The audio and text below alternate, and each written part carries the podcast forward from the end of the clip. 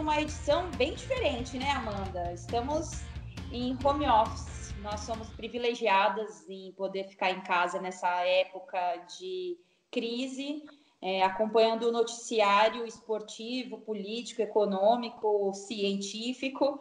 E a gente pensou aí uma forma de tentar produzir um conteúdo é, para quem está em casa, para quem ou tem que trabalhar, né? Não tem jeito, tem que pegar o, o ônibus, transporte público, trabalhar, enfim. A gente vai tentar aí produzir algo inédito, bom, para ajudar nesse período de quarentena e também gerar engajamento aí no nosso trabalho, né, Amanda? Tudo bem, amiga? Como você está? Tudo bem, tô com saudade, saudade de você, saudade de todo mundo, eu acho, né? Quem não tá com saudade nesse momento talvez tenha que rever os sentimentos. É, foi muito o que você falou, gerar engajamento é, e também gerar um pouco de sanidade, né, Ana? Ficar muito tempo em casa, ficar muito tempo longe das pessoas. Eu espero que o nosso podcast, que a gente está fazendo de uma forma diferente, à distância, por métodos diferentes, ajude também você que está em casa, gosta de ouvir, gosta de ouvir esporte, gosta de ouvir a gente, a botar a cabeça um pouco para tirar um pouco esse peso que está esse momento para todo mundo. Pois é, claro que a gente vai falar muito do corona, né, do, do impacto do coronavírus no, na nossa área, que é o esporte, e eu parei muito para pensar, amiga, é, a nossa função como jornalista na, na editoria de esportes, é, como a gente acaba ficando raso nesses momentos, né? Alguns amigos são deslocados ali para trabalhar no jornalismo, mas a nossa função nesses momentos de crise, ela tem que se reinventar para não perder, para não sair de cena, né? Então, acho que isso também está sendo um exercício interessante para todo mundo. É, eu acho que essas correntes que têm rolado na internet super válidas, desafio de postar foto, trade no Twitter, porque embora seja para uma bolha muito pequena, que é essa bolha que a gente vive, eu acho que é uma forma de você passar o tempo, de você propagar conhecimento de alguma forma. Enfim, me marquem todos os desafios, exceto do papel higiênico. Por favor, a mim também. E, é um, e para a gente que é do esporte, eu acho que é um momento muito sem precedentes, né? Porque por mais que crises é, nos últimos, sei lá, 100 anos tenham acontecido, nos últimos 100 anos, não, nos últimos 50 anos tenham acontecido, eu acho que nunca há algo desde a Segunda Guerra Mundial que paralisou o mundo do esporte. O esporte está parado, não há esporte sendo disputado, assistido, praticado é, quase que no mundo inteiro, na sua totalidade. Então, eu acho que é um negócio sem precedente que a gente nem sabe direito como lidar. Então, a gente vai descobrindo aos pouquinhos, sem deixar a peteca cair, mas descobrindo aos pouquinhos o quanto a gente pode ou não dar valor ao que é o esporte nesse momento, porque eu acho que tem coisas muito mais importantes que precisam ser tratadas antes, né, Aninha? Com certeza, é isso. Bom, e pensando nisso, né? Claro que a gente vai falar, como eu já disse, aí do corona, mas a gente tem pensado em pautas paralelas, assim, para tentar levar algo diferente, né? Algo exclusivo aí para os nossos é, ouvintes, seguidores e quem consome o nosso, nosso trabalho. É, pensando nisso, a gente chegou nessa pauta de, que envolve a medicina esportiva, é, não no caso de, do tratamento do coronavírus, né, porque é uma um outro assunto, mas de tratamentos, é, de terapias paralelas à medicina tradicional que já existe no esporte e no nosso caso aqui, falando bem do futebol mesmo. É, eu conversei com o médico do Palmeiras, né, o diretor médico do Palmeiras, doutor Gustavo Malhoca, Inclusive, Doc, você ficou de me mandar áudios e não me mandou, vou cobrá-lo.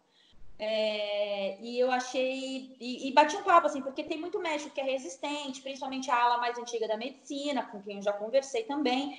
E eu acho que a gente está passando por um processo de mudança importante nos clubes de futebol, com terapias alternativas, somadas, claro, à medicina tradicional, que é fundamental. De qual forma? recuperação de lesão, prevenção de lesão, é, psicologia esportiva, nutrição, é, vários segmentos né, que têm se mostrado aliados à, medicina esportiva para o esporte de alto rendimento. A gente vai falar, claro, tem os atletas olímpicos que já usam muitas coisas, eles estão muito à frente, inclusive na produção é, dessas terapias paralelas. Eu estou chamando terapia paralela, não sei se essa é a denominação certa, mas conversando com Alternativas, né? Paralelas. É, o, é. O, o, o, Gustavo Malhoca usou exatamente isso, terapias alternativas.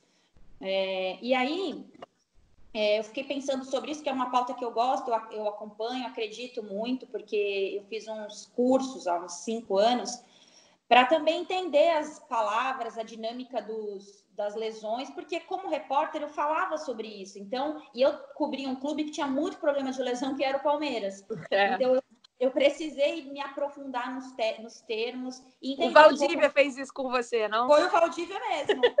Eu Acertei. Eu fui fazer uma entrevista com o fisioterapeuta do Palmeiras, março de 2015, e eu queria informação do Valdívia. Ele me deu uma aula de medicina esportiva que eu falei, cara, eu preciso começar a estudar para não falar bobagem. Legal. Isso. Bom, é, paralelo a isso, né, a gente tentou ouvir aí um pouco os clubes, o que eles têm feito em relação a essas terapias alternativas, como disse bem Amanda Kestelman. E a gente começa falando sobre nutrição. É, nutrição é algo muito que parece básico, mas tem tomado uma frente muito complexa, e principalmente é, a partir do momento que estão tratando o alimento como remédio. Aí você pode concordar ou não, gostar ou não, mas é só uma alternativa. E a gente começa ouvindo o Felipe Sales, que é o nutricionista do Bahia. Ele fala sobre a suplementação. Por incrível que pareça, nessa altura do campeonato, tem atleta que ainda não toma suplementação e muitos tomam só creatina e proteína, que é uma suplementação básica. E ele conta para a gente dois pontos aí que ele inseriu na nutrição esportiva desse time maravilhoso que é o Bahia. Bahia! Todos os nossos atletas hoje fazem uso de uma suplementação, tá? Essa suplementação pode diferenciar conforme o objetivo de cada atleta. É o que eu posso destacar aqui para você de suplementos que utilizamos e que são estratégias de forma diária, né, além dos outros suplementos, é o uso do ômega 3, né, um antioxidante, e da cúrcuma, que além de antioxidante, ele também é anti-inflamatório. Né? Então, esses seriam os dois suplementos que eu destaco que são muito importantes para a gente no nosso dia a dia. É, eu ponho na. Como eu faço a minha comida, então eu ponho sempre na minha comida. Às vezes eu tomo com água, com gás de manhã, assim, uma colherinha de café é, porque também a nutricionista mandou, né? Eu não fiz isso da minha cabeça. interessante, né, amiga? O, eu tomo ômega 3 todo dia, agora vou continuar tomando. Eu só tomava porque minha mãe mandava, gente. Foi mal. É, também. Sou dessa. Agora não, cara, vou continuar tomando.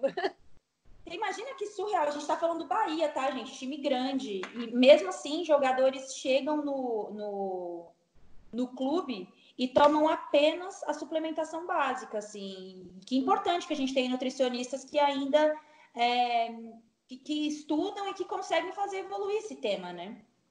A gente vê também é, questão de, de evolução. Óbvio que o exercício físico é o grande fornecedor de massa, mas a gente fica às vezes muito impressionado quando a gente vê os nossos atletas indo para a Europa e voltando tão fortes ou ficando tão fortes, né?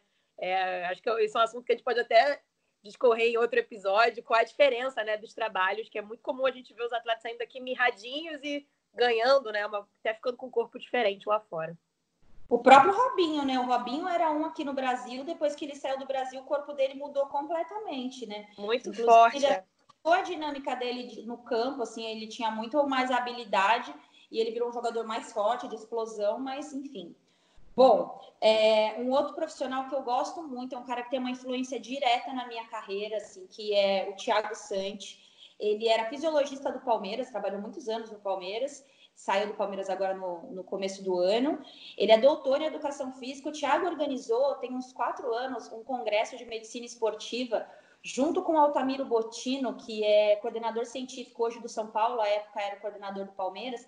Cara, foram três dias esse congresso, sim, foi um congresso organizado pelo Palmeiras e foi muito legal, assim, aprendi muito, muito mesmo nesse congresso. Muito do que eu aprendi nesse congresso, inclusive, eu estou trazendo para essa pauta aqui hoje. O Tiago, que é um ser muito evoluído nessa questão de medicina esportiva, eu conversava muito com ele que eu tinha muito problema com sono. É, falava, pô, não consigo dormir bem, acho que é porque eu treino à noite, não sei o quê. E aí ele foi para os Estados Unidos, fez um, um, uma, teve uma passagem pelos Estados Unidos, e um dia ele me aparece e me entrega uma, uma, um kit de óleos essenciais que eu nunca tinha escutado falar na vida. E como aquilo podia influenciar para usar na alimentação, no banho, para colocar no difusor. E eu vi, hoje mesmo, eu estou usando o meu difusorzinho é, natural aqui, que às vezes eu uso para melhorar meu dia, tem várias formas. E ele levou isso para o futebol e conta para gente como ele conseguiu inserir isso dentro do tradicional clube que é o Palmeiras. Ana, os óleos essenciais foram introduzidos aqui no esporte no Brasil em 2017. Durante uma viagem aos Estados Unidos, eu conheci alguns óleos e li artigos que comprovavam a utilização deles. Então, a partir daí, eu trouxe os óleos para o Brasil e a gente começou a utilizar no primeiro atleta. Foi um atleta que fazia uso de melatonina todos os dias para poder dormir. É, a partir daí, ele começou a utilizar esse óleo de lavanda, que comprovadamente diminui a ansiedade e aumenta a produção de melatonina pelo corpo. Ele começou a parar de utilizar a forma química do produto. Então, começou a utilizar só o óleo, que é natural. A partir daí, a gente começou a criar protocolos diferentes protocolos de treinamento e jogos, onde a gente utilizava óleos que aumentavam performance e aumentava a concentração e foco dos atletas. Outra participação importante dos óleos foi em relação à recuperação dos atletas. É, a gente utilizava óleos próprios para regeneração muscular e diminuição inflamação e dor muscular. Então, os, os massagistas e os, fisioterapeutas, após os jogos, utilizavam esses óleos específicos para o recover. É, Paralelo a isso aí, no centro de treinamento, a gente colocou um difusor em cada quarto dos atletas.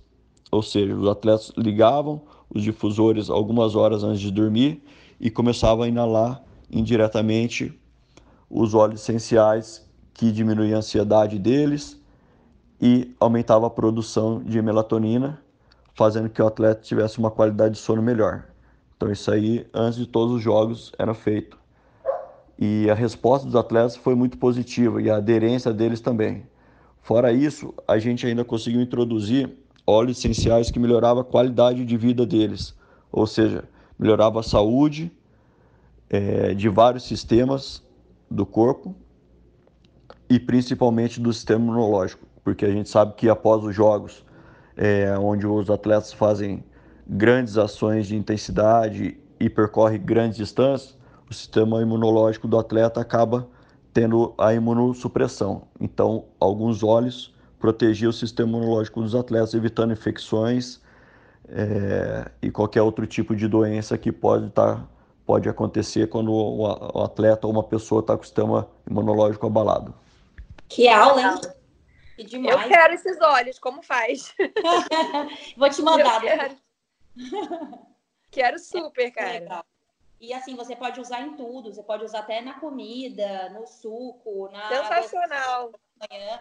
E eu acho que o mais legal disso tudo, é, ele, ele falou aí a aplicação dos óleos essenciais em pelo menos duas frentes, né? A recuperação de atletas e a melhorar a qualidade de vida de cada um deles. Só que óleo é uma coisa, se você for pensar o mundo do futebol, como é, imagina você chegar lá e falar assim: olha aqui, ó, tem esse potinho aqui com óleo de lavanda, você uhum. pode colocar isso para você dormir melhor? Tipo, isso é a nata da nata da nata do futebol, né, do esporte de alto rendimento, acreditar e ter a possibilidade de consumir óleos essenciais, né? É. E é uma coisa é, exatamente que foi o que você falou no começo, o nosso futebol, ele é muito, ele é muito tradicional, ele é muito tem até uma palavra que os médicos conservador, né? As terapias conservadoras, é muito conservador e é legal ver isso, gente. Que bom que, pelo que ele falou, os jogadores do Palmeiras gostaram e teve rendimento de performance. E quero muito, quero pegar o contato dele com você depois, que eu preciso dormir melhor, tá bom? Bom, o Thiago segue aí nos ajudando e ele toca num ponto para mim que eu acho muito fundamental agora no nosso próximo áudio, que é a forma como a neurociência pode influenciar no, nas habilidades de treino, né? A gente está falando aí, claro, sempre lembrando, são atletas de alto rendimento, nem todos os clubes têm isso à disposição, mas ele fala sobre a influência da neurociência. Alô, professor Miguel Nicoleles, é tua área. E também ele dá um exemplo prático para a gente de, uma, de um atleta, um que é um pouquinho conhecido, sobre como ele consegue usar as suas mobilidades cognitivas, habilidades cognitivas, perdão, para ser isso aí que ele se tornou nos últimos anos. Na minha opinião, a próxima grande contribuição para de treinamento vai vir da neurociência. É, durante muitos anos a gente dedicou né, os processos de coleta, interpretação e prescrição de exercício ou treinamento, tudo baseado nos testes físicos das capacidades, né, das diferentes capacidades. Porém, olha só, se a gente analisar o futebol, que é o esporte com maior expressão no Brasil, nenhum atleta garantiu presença como titular por figurar entre os primeiros em nível de força, velocidade, potência, resistência ou qualquer outra variável física. Mas a gente sempre vai lembrar de vários jogadores titulares absolutos em suas é, posições que nem ao menos atingiam os scores médios de uma equipe, estavam sempre abaixo da média do, do grupo. Então, o que, que significa isso aí? Correr mais rápido para o lugar errado, então é melhor a gente caminhar e ir para o lugar certo. Chegar antes e não saber o que fazer, talvez chegar depois com um plano estabelecido seja melhor. Saber o que fazer, mas não ter feito a melhor escolha, ou, por último, chegar antes, saber o que fazer e tomar a decisão certa e errar o gesto, tudo isso aí não adianta. Então a gente observa que os atletas que conseguem ter essa capacidade cognitiva melhor e ser mais assertivo, esses atletas são os, os atletas que vão estar sempre entre os titulares absolutos das equipes. Eu acho que talvez assim o, o, o Messi seja a grande referência de tudo isso aí, né, Ana? O cara já foi eleito seis vezes o melhor do mundo, né? E a gente observa que as escolhas dele são as mais assertivas. E ele tem um gesto econômico, não corre os 12 quilômetros por jogo. Então a eficiência dele é impressionante. Seguramente ele é o maior exemplo de tudo isso aí. A inteligência tática dele, antecipação de cenário, qualidade técnica, superação da, de qualquer dificuldade que ele tenha física, faz dele o melhor do mundo. Ou seja, o Messi tem que ser estudado. Sempre, né? Sempre. Cara, eu acho o seguinte, é, acho muito interessante quando qualquer coisa relacionada à neurociência, e eu lembro que uns anos atrás, até saindo um pouco do futebol, né, que a gente está muito mais em cima do futebol, é, eu fui fazer uma matéria sobre o Stephen Curry, né, ele estava surgindo e tal, e eu conversei com o preparador físico dele no, no, por Skype também na época e tal. E ele me mandou uns vídeos e me explicou que o trabalho dele não era só em quadra, né? O, perfect shot que ele dava era um trabalho cognitivo de reação, na qual ele usava uma coisa, um, uma ferramenta que muitos goleiros usam pelo mundo, que são luzes que iam acendendo e ele tinha que ter a reação mais rápida, ia trabalhando o cérebro dele até a reação mais rápida em quadra. Então, é, é, um, é um tema que eu, eu adoro, estou gostando muito e, tô, e lembrei justamente disso, que a perfeição, um cara perfeito, um cara que quer chegar perto da perfeição, como o Messi, como o Curry, ele tem que ter mais do que o físico, do que o chute certeiro, do que o arremesso perfeito. Ele tem que ter o cérebro pensando à frente dos outros. Isso é muito legal. Por isso que eles são os extra classes, né? Porque os extra classes. Né? é isso, você resumiu bem. O cara ele vai atingir todos os índices ali, né? O Thiago fala isso no áudio também. Ele vai atingir todos os índices físicos, é, coordenação motora, etc. Mas a habilidade cognitiva ainda é o diferencial desses caras, Sim. né? E ainda na carona da NBA, o ex-fisioterapeuta do Palmeiras, né, coordenador da, da fisioterapia do Palmeiras, é, o João Marotoni, que hoje está trabalhando com o Ricardo Goulart na China, ele falava sempre sobre como a NBA recupera rápido os atletas, porque eles fazem jogos em 48 horas, né? É, Bizarro, então, assim, é. Quando veio o recovery para o Brasil, que o Palmeiras é, trouxe, inovou, muita, alguns clubes já usavam, mas é, o Palmeiras começou a ir atrás, e eu falo muito Palmeiras porque eu trabalhei lá muitos anos, mas assim, o Palmeiras começou a ir muito atrás para entender como se recuperava tão rápido aqueles, aqueles atletas, e eles desenvolveram, é, trouxeram um protocolo de recuperação de atleta que era atacar, atacar no sentido positivo, a lesão logo quando ela acontece. É, a medicina anterior era algo que esperava um pouco, a cicatrização, para só então dar início ao tratamento. O Palmeiras passou a já tratar imediatamente e aí acelerou muitas voltas de muitos jogadores, né? É, é considerado uma, um tratamento agressivo, agressivo no sentido positivo, né? Uma vez eu usei esse termo no troca de passes os fisioterapeutas ficaram loucos, porque eles falaram: ai, nossa, tá falando que a nossa fisioterapia é agressiva. Eu falei: não, não é agressiva que bate no atleta.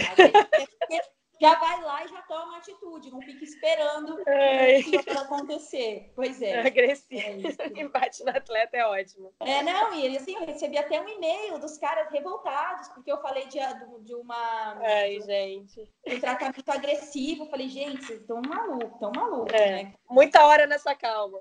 É, pois é.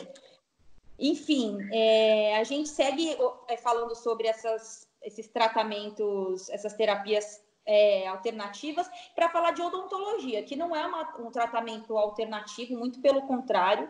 Mas o Leandro Freitas, que é o coordenador do Departamento de Odontologia do Botafogo, explica um pouquinho como é diferente a odontologia voltada para o esporte da odontologia para nós meros mortais. E eu gostei muito de ouvir o Botafogo, porque o Botafogo é um dos primeiros clubes no Brasil a ter departamento de odontologia porque a maioria dos clubes designavam profissionais para atender os seus, seus atletas, é, não era nada muito engajado. E o Botafogo descobriu, com alguns jogadores que, eu, é, né, que pe eles pedem para a gente não citar nomes, né, por, por envolver questões médicas, é, descobrir por que, que o cara sentia tinha tanta lesão, por que, que o cara não tinha sono, por que o cabelo do cara caía, coisas desse tipo, assim. É, e aí tinha que remover um dente, remover, às vezes, alguns dentes tomar cuidado com o que caía na corrente sanguínea através das inflamações bucais ou seja, para eu não ficar falando tantos termos que eu não domino, a gente escuta o Leandro Freitas aí, o dentista do Botafogo. O Departamento Odontológico do Botafogo oferece uma odontologia diferenciada para atletas de alta performance, focada principalmente em prevenção e performance. Nossa odontologia voltada para o esporte avalia diversas condições a nível dentário, musculares e articulares que a odontologia convencional não a faz como via de regra. Um dos temas que abordamos é em relação aos cuidados e orientação sobre a erosão dental, que pode acontecer pelo consumo de isotônicos acima do necessário indicado pelos nossos nutricionistas, levando a lesões a nível dentário. Importante também é o correto e cada vez mais precoce diagnóstico da síndrome do respirador bucal, pois o atleta com esta síndrome tem um déficit durante a sua respiração, podendo com isso acarretar numa diminuição de sua performance. Outro ponto de extrema importância para nós e preocupação é que nenhum atleta tenha foco de infecção bucal, pois estes podem ter uma associação com lesões musculares e articulares, bem como interferir no processo de recuperação destas mesmas lesões. Outra preocupação que devemos tomar é em relação aos medicamentos administrados aos atletas para que não venha a causar doping positivo. Por isso, trabalhamos sempre de forma integrada com todos os setores do clube. Atuamos em jogos, visando uma intervenção imediata caso algum tipo de traumatismo dental ou facial aconteça.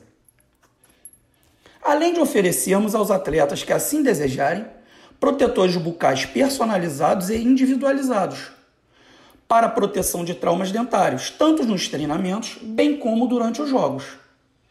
Em atletas que estão retornando de traumas na face, oferecemos também protetores faciais, com o objetivo de agilizar esse retorno às atividades físicas são individualizados, confeccionados com fibra de carbono, a partir de uma moldagem da face do atleta.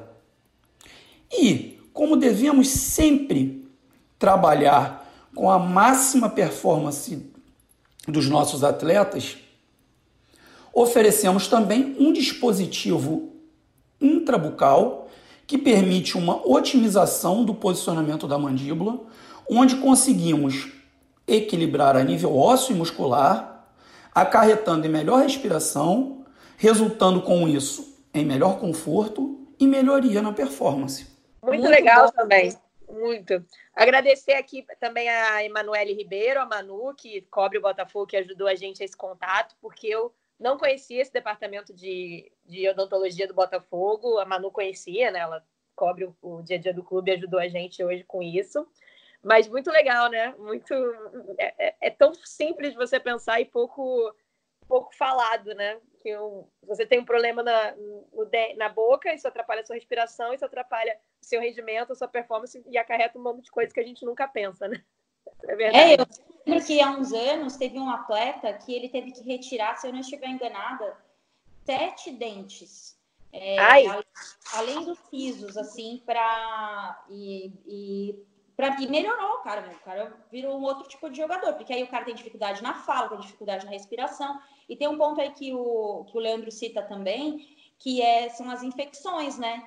Porque se está na corrente, se está no, no, no, na boca, vai direto para a corrente sanguínea. Então, imagina o, o quanto isso deve afetar é, a vida desses caras aí, desses é, atletas de alto rendimento. Eu, eu fiquei bem impressionada, assim, como isso tem uma influência direta. Eu fiz uma matéria há uns quatro anos, três anos, sobre medicina esportiva, na época que o Messi estava vomitando muito. Ninguém sabia porque ele vivia vomitando. Uhum. E eu vou usar, eu vou me usar de paralelo, porque eu também vomitava quando eu jogava bola, me dava uma ânsia absurda assim e eu passava mal. E eu achava que era porque eu tinha comido muito, ou comido pouco, ou não comido nada, porque na época eu não podia nem imaginar que tinham alimentos que me faziam mal, tipo leite, né? Eu fui descobrir isso já perto dos 30 anos, assim, bem mais velha. E o Messi, ele tinha um refluxo a partir do molho de tomate. Eu conheci um médico que tratou, que fez uns exames com ele na Argentina, na, numa viagem que eu fiz para a Argentina. E esse médico falou: ele, ele tem um dos problemas dele é molho de tomate. O cara não pode comer pizza, não pode comer molho. É, nem sei como ficou a vida difícil do Messi sem poder comer molho de tomate. Mas olha só, olha que, que, que detalhe em cima de um cara que tem tudo perfeito, né? um molho de tomate atrapalha o rendimento do melhor jogador do mundo. É isso. Pois é. O, o, o Sérgio Ramos não consegue marcar o Messi, é. mas o molho de tomate sim. Chora, Sérgio Ramos. Vou criar uma marca de molho de tomate chamada Van Dyke. O que, que você acha? Vender essa. Bom, é, a gente avançando e finalizando esse tema também, um tema que eu acho fundamental, não só no esporte, mas na vida, que é a psicologia, né? É, a gente já viu alguns técnicos até mais antigos, né? O próprio Felipão usava da psicologia esportiva no título da seleção campeã em 2002. É, e, e, assim, só que nunca foi muito feito propaganda disso, né? Era a, dona, a doutora Regina Brandão, né, que foi a psicóloga da seleção à época, e se difundiu muito a questão da psicologia no esporte, só que no futebol ainda era muito resistente, ainda é muito resistente. É, alguns atletas têm usado de terapia por influência dos médicos mais modernos, inclusive. É, têm usado coisas auxiliares como mindfulness, é, meditação é, religiosa. É, eu sei que tem clubes que não gostam de admitir que os seus atletas usam meditação, o que é uma bobagem. Bobagem! Quanto mais a gente difundir isso, é melhor, independentemente do resultado. É, meditação não é religião, é ciência. Você está ali respirando, oxigenando seu cérebro. Enfim, mas ainda na carona disso, só quero lembrar que o Bruno Formiga, comentarista do Esporte Interativo, fez uma matéria no canal de YouTube dele falando sobre o uso de meditação no esporte. Eu tentei falar com o Bruno Formiga sobre isso, mas a gente não conseguiu muito. Mas está lá no canal dele. É, ele conversou comigo, muito obrigado pelo, auxílio aí nessa questão da meditação. Então, quem tem preconceito ainda, vai lá, olha o canal do Bruno, o Bruno tem uma comunicação bem legal, ele pode explicar um pouco sobre isso. Inclusive, eu sei que tem medicina, médicos do Flamengo que são adeptos à, à meditação e já, alguns atletas também. Bom, a gente escuta a Diara Fortes, que é a psicóloga do Corinthians, a Diara do, do, time feminino do Corinthians, né? Ela trata as meninas de algum tempo, cuida das meninas de algum tempo, é muito respeitada pelo, pelo grupo de atletas. Ela fala, claro, do, da forma, da metodologia de psicologia dela no grupo de jogadoras do Corinthians é, e também como ainda existe preconceito, né, sobre a psicologia no futebol. Eu acho que eu sou privilegiada por estar nesta comissão, porque o Arthur e todo, todos que fazem parte da comissão são extremamente abertos a esse tipo de trabalho e entendem o quanto isso é importante.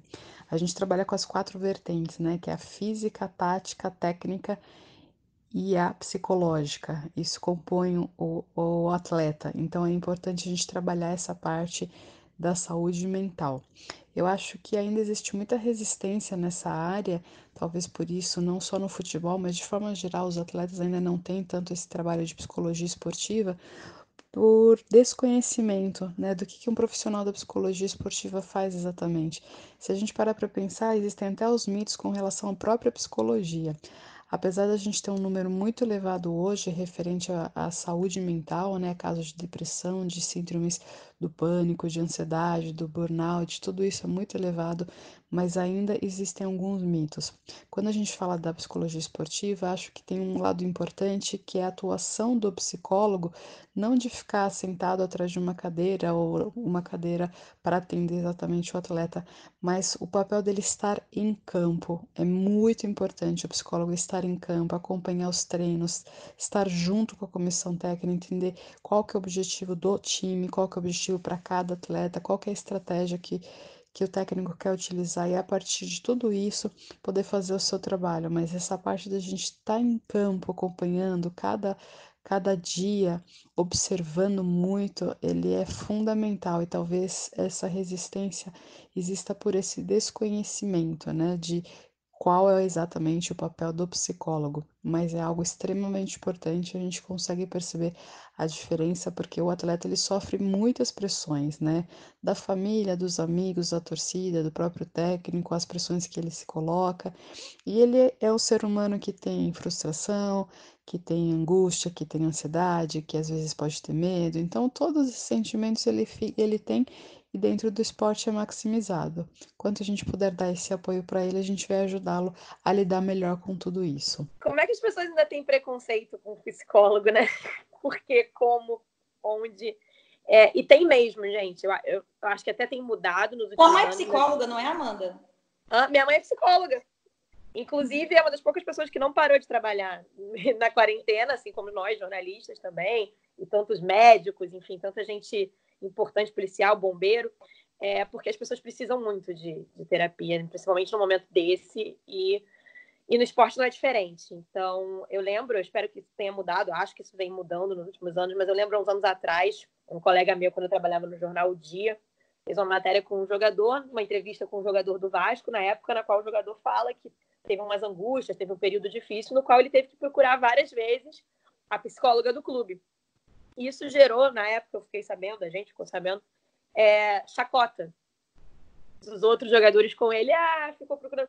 O que é uma grande de uma idiotice para começar e também um desserviço, né? Você Sim. tratar com, com piada a saúde mental de alguém. Saúde mental é um negócio muito importante. É importante para nós, é importante para você que está ouvindo, independentemente da sua profissão, e é importante para caramba para atleta que não é querer colocar o atleta na posição de coitado, ai, como ele é pressionado. Ele escolheu uma profissão que pressiona mesmo, que expõe, como tantas outras. Né? Existe pressão maior do que ter a vida de alguém na mão, como um médico tem, um cirurgião, enfim. É, mas é muito importante tratar da cabeça. Se a sua cabeça não estiver bem, não adianta o teu corpo estar tá em forma. Não adianta mesmo. Não, e assim, é, as pessoas associam o sucesso, né, Amanda, a, a você não se frustrar. É, então, assim, o atleta também se frustra, se frustra o até mais, todo. tem mais frustração do que sucesso. E aí tem esses, esses, tipos de associações, assim, eu lembro, acho que dois atletas no Brasil, que três, né, que trataram isso de depressão, o Pedrinho, né, nosso comentarista hoje no canal, é, inclusive, a gente podia até ter escutado o Pedrinho para falar um pois pouco é, sobre... Pois é, próximo, eu sou super a favor de falar mais de depressão no esporte, eu acho um tema é. super importante. Não, e ele é um cara super estudioso, todas é. essas técnicas ele é favorável, assim, enfim. É, o Thiago Ribeiro, recentemente, né, também é, assumiu que passou por um processo de depressão. Nilmar, o, né? Nilmar, é, o Gustavo Zupac é. fez até uma entrevista com ele sobre isso. E o próprio Nilmar, assim, acho que chamou é. muita atenção, porque é um cara jovem, é, campeão brasileiro, é, super conceituado e, cara, o cara tá lá e o cara sofre depressão. Michael Phelps sofreu depressão, amigo. É verdade, é verdade, bem lembrado, amigo. o grande, o grande campeão olímpico, para mim, o maior nome da, do esporte olímpico mundial dos últimos, sei lá, para mim da história, acho que não tem o maior da história. Pronto, cravei. O maior da história sofreu depressão, então. É. Estamos, ninguém, e, ninguém tá imune. Fala, e a Djara fala uma coisa fundamental que ela fala ela, é sobre estar presente nos jogos, nos treinamentos, não, não ser uma coisa descolada do treinamento, né? Faz parte do treinamento das, do time feminino do Corinthians a psicologia. Então, ela está lá acompanhando, além da, da, atuação individual com cada atleta, tem as atuações em grupo também. É uma extensão do trabalho do dia a dia. Isso que é fundamental.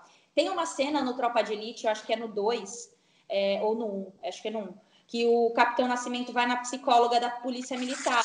Ele tá super constrangido em falar para ela, porque ele fala assim: ah, tudo que eu falar para você, alguém vai ficar sabendo. É, eu acho que a psicologia passa muito por isso também, né? Da, da simbiose que tem ali, da sintonia que tem entre o, o, o, o paciente e, a e o psicólogo, né? E não sei se os jogadores também se sentem confortáveis para irem lá e abrirem seus corações Sim. e as suas causas, né? Sim. É muito. Eu acho que é um tema que a gente pode até trazer para os nossos ouvintes do, da Tripla. Acho que tem histórias é, de superação e difíceis que são muito legais de serem compartilhadas para ajudar as pessoas. Acho que é um tema muito legal para a gente ter adiante. É isso, gente. A nossa pauta de medicina esportiva é isso. Vocês lembrarem, tiverem curiosidade de saber outras coisas, nos mande nas redes sociais. E aí Isso. a gente vai alimentando o nosso rodada tripla aí durante a semana para a gente continuar com a gravação e, e, com temas legais. E com certeza a gente deve ter esquecido de alguma coisa. que legal, né, Ana? A gente falar de medicina nesse momento, né? É, Os nossos médicos merecem ter. ciência, né? Acreditem na ciência. É. Precisamos muito da ciência. Ontem eu estava assistindo ao Fantástico com a minha mãe, que é psicóloga, mas é super adepta da ciência enfim, não tenho o menor problema de falar sobre isso, ainda mais com vocês aqui no Rodada Tripla, que são todos aí que estão me ouvindo, minha família, que é o, a questão da ciência ter me ajudado muito na minha vida, porque eu tenho transtorno de déficit de atenção. É, isso eu, eu não conseguia progredir quando muito nova na escola, apesar de ter um pensamento rápido, eu não conseguia progredir em leitura, em, em matérias em si. E quando eu descobri o TDAH, minha mãe descobriu para mim, na verdade, mudou a minha vida. Então, minha mãe virou uma psicóloga adepta da ciência e a gente conversava sobre isso. A ciência vai ser muito importante para a humanidade nesses próximos meses. Então, vamos valorizar muito quem trabalha com ciência no Brasil e no mundo nesse momento. É isso, amiga, arrasou. É, então vamos encerrar falando de coronavírus, né, Amanda Kestelman? Você que é a nossa garota olímpica. Garota não, né, amiga? Não vou mais chamar de garota depois que eu descobri sua idade no dia do Mulher! Ninguém viu, mas eu mexi o cabelo aqui nossa profissional de Olimpíadas no currículo, Copas do Mundo, que acompanha bastante aí os esportes olímpicos, os produ nossos produtores.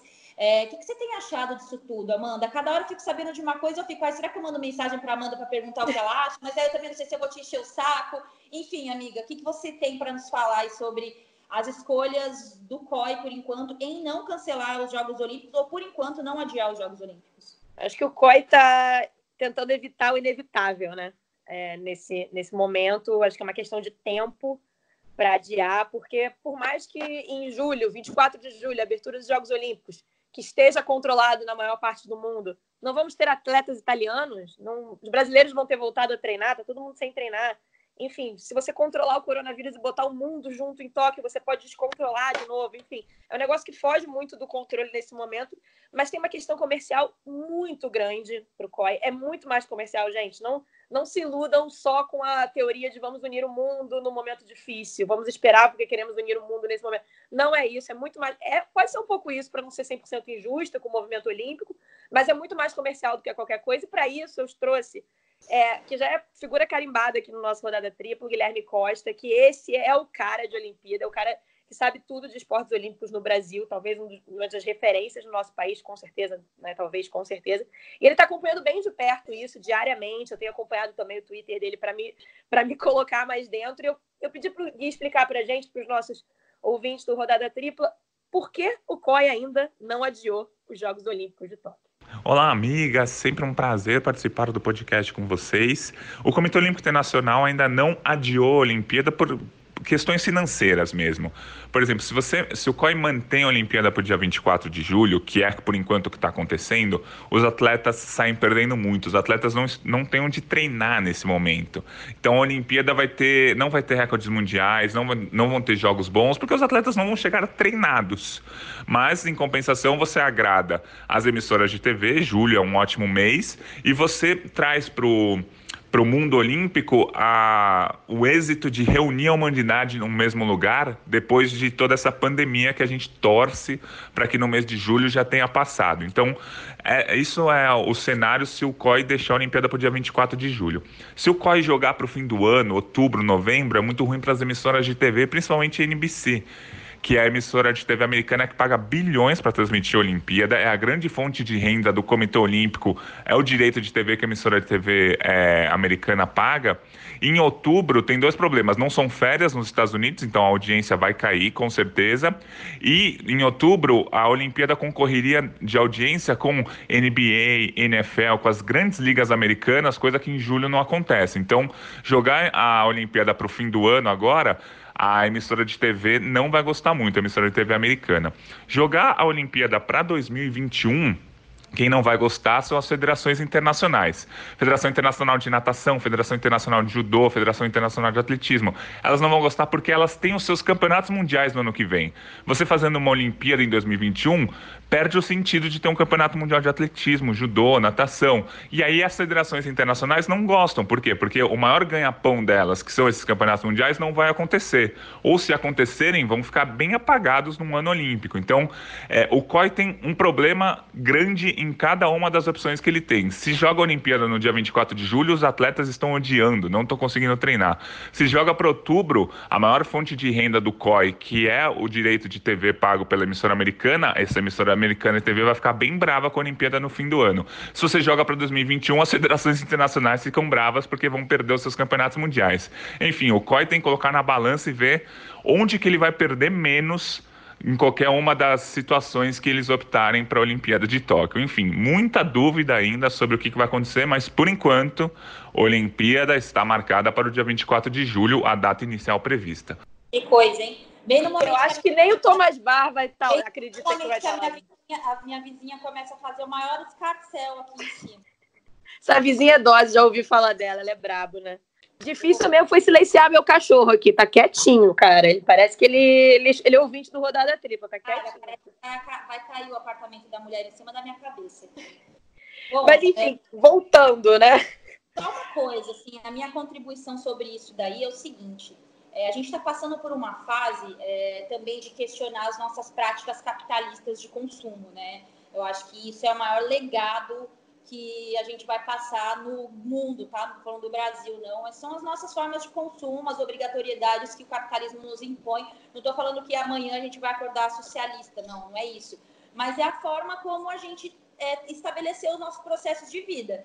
E hoje, a maioria dos atletas olímpicos, vou falar aqui do cenário brasileiro, depende da iniciativa privada.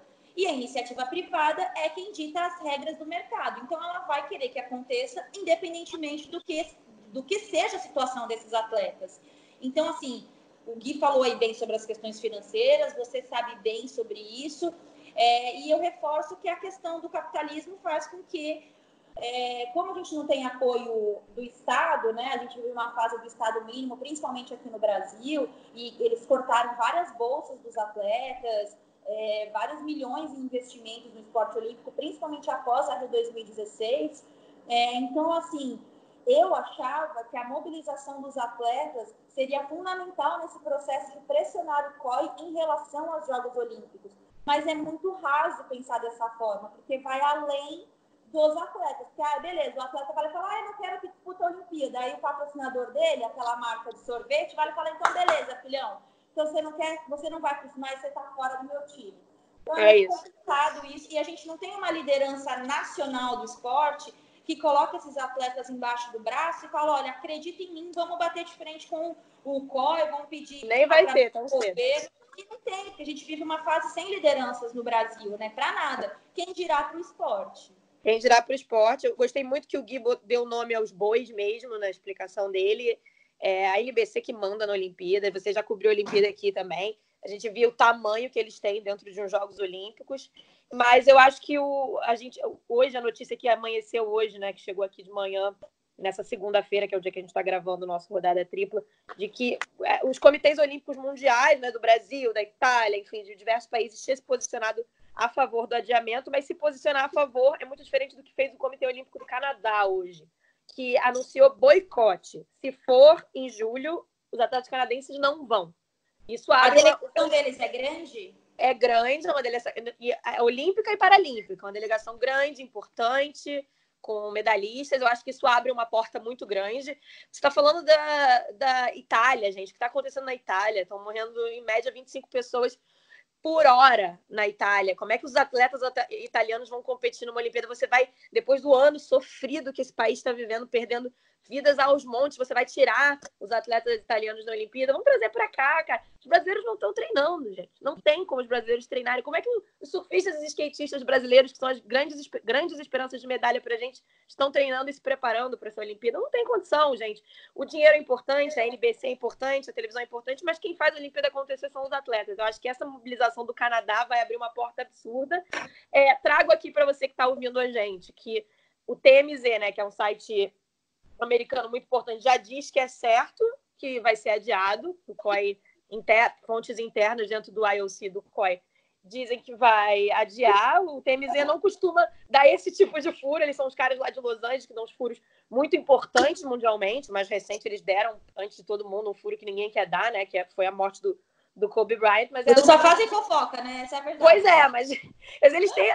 Existe fofoqueiro dentro do COI também, né? Então, é. capaz de enfim, eu acho que é uma questão de tempo. Eu não vejo essa Olimpíada acontecendo dia, dia 24 de julho, não. E eu acho que é melhor para todo mundo, no fim das contas. É, que ano, que ano terrível vamos ter pela frente ainda. Se prepare, Bom, gente, porque só piora. Só é, piora. É verdade. Piora. Como diria o Tiririca, contrariando o Tiririca, pior que tá, fica. Fica, tá é... claro que fica. Bom, gente, vamos encerrando nossa rodada tripla. Queria te pedir uma coisa, Amanda. É, primeiro que tem que começar a pensar é, quem escuta rodada tripla é o quê? É rodadete? Não, né? Triplete? Rodadeiros. Rodadeiros. Galera, Rodados não, rodados é vacilo. Não, não, não. não. Mandem sugestões aí nas nossas redes sociais como vocês gostariam de ser chamados.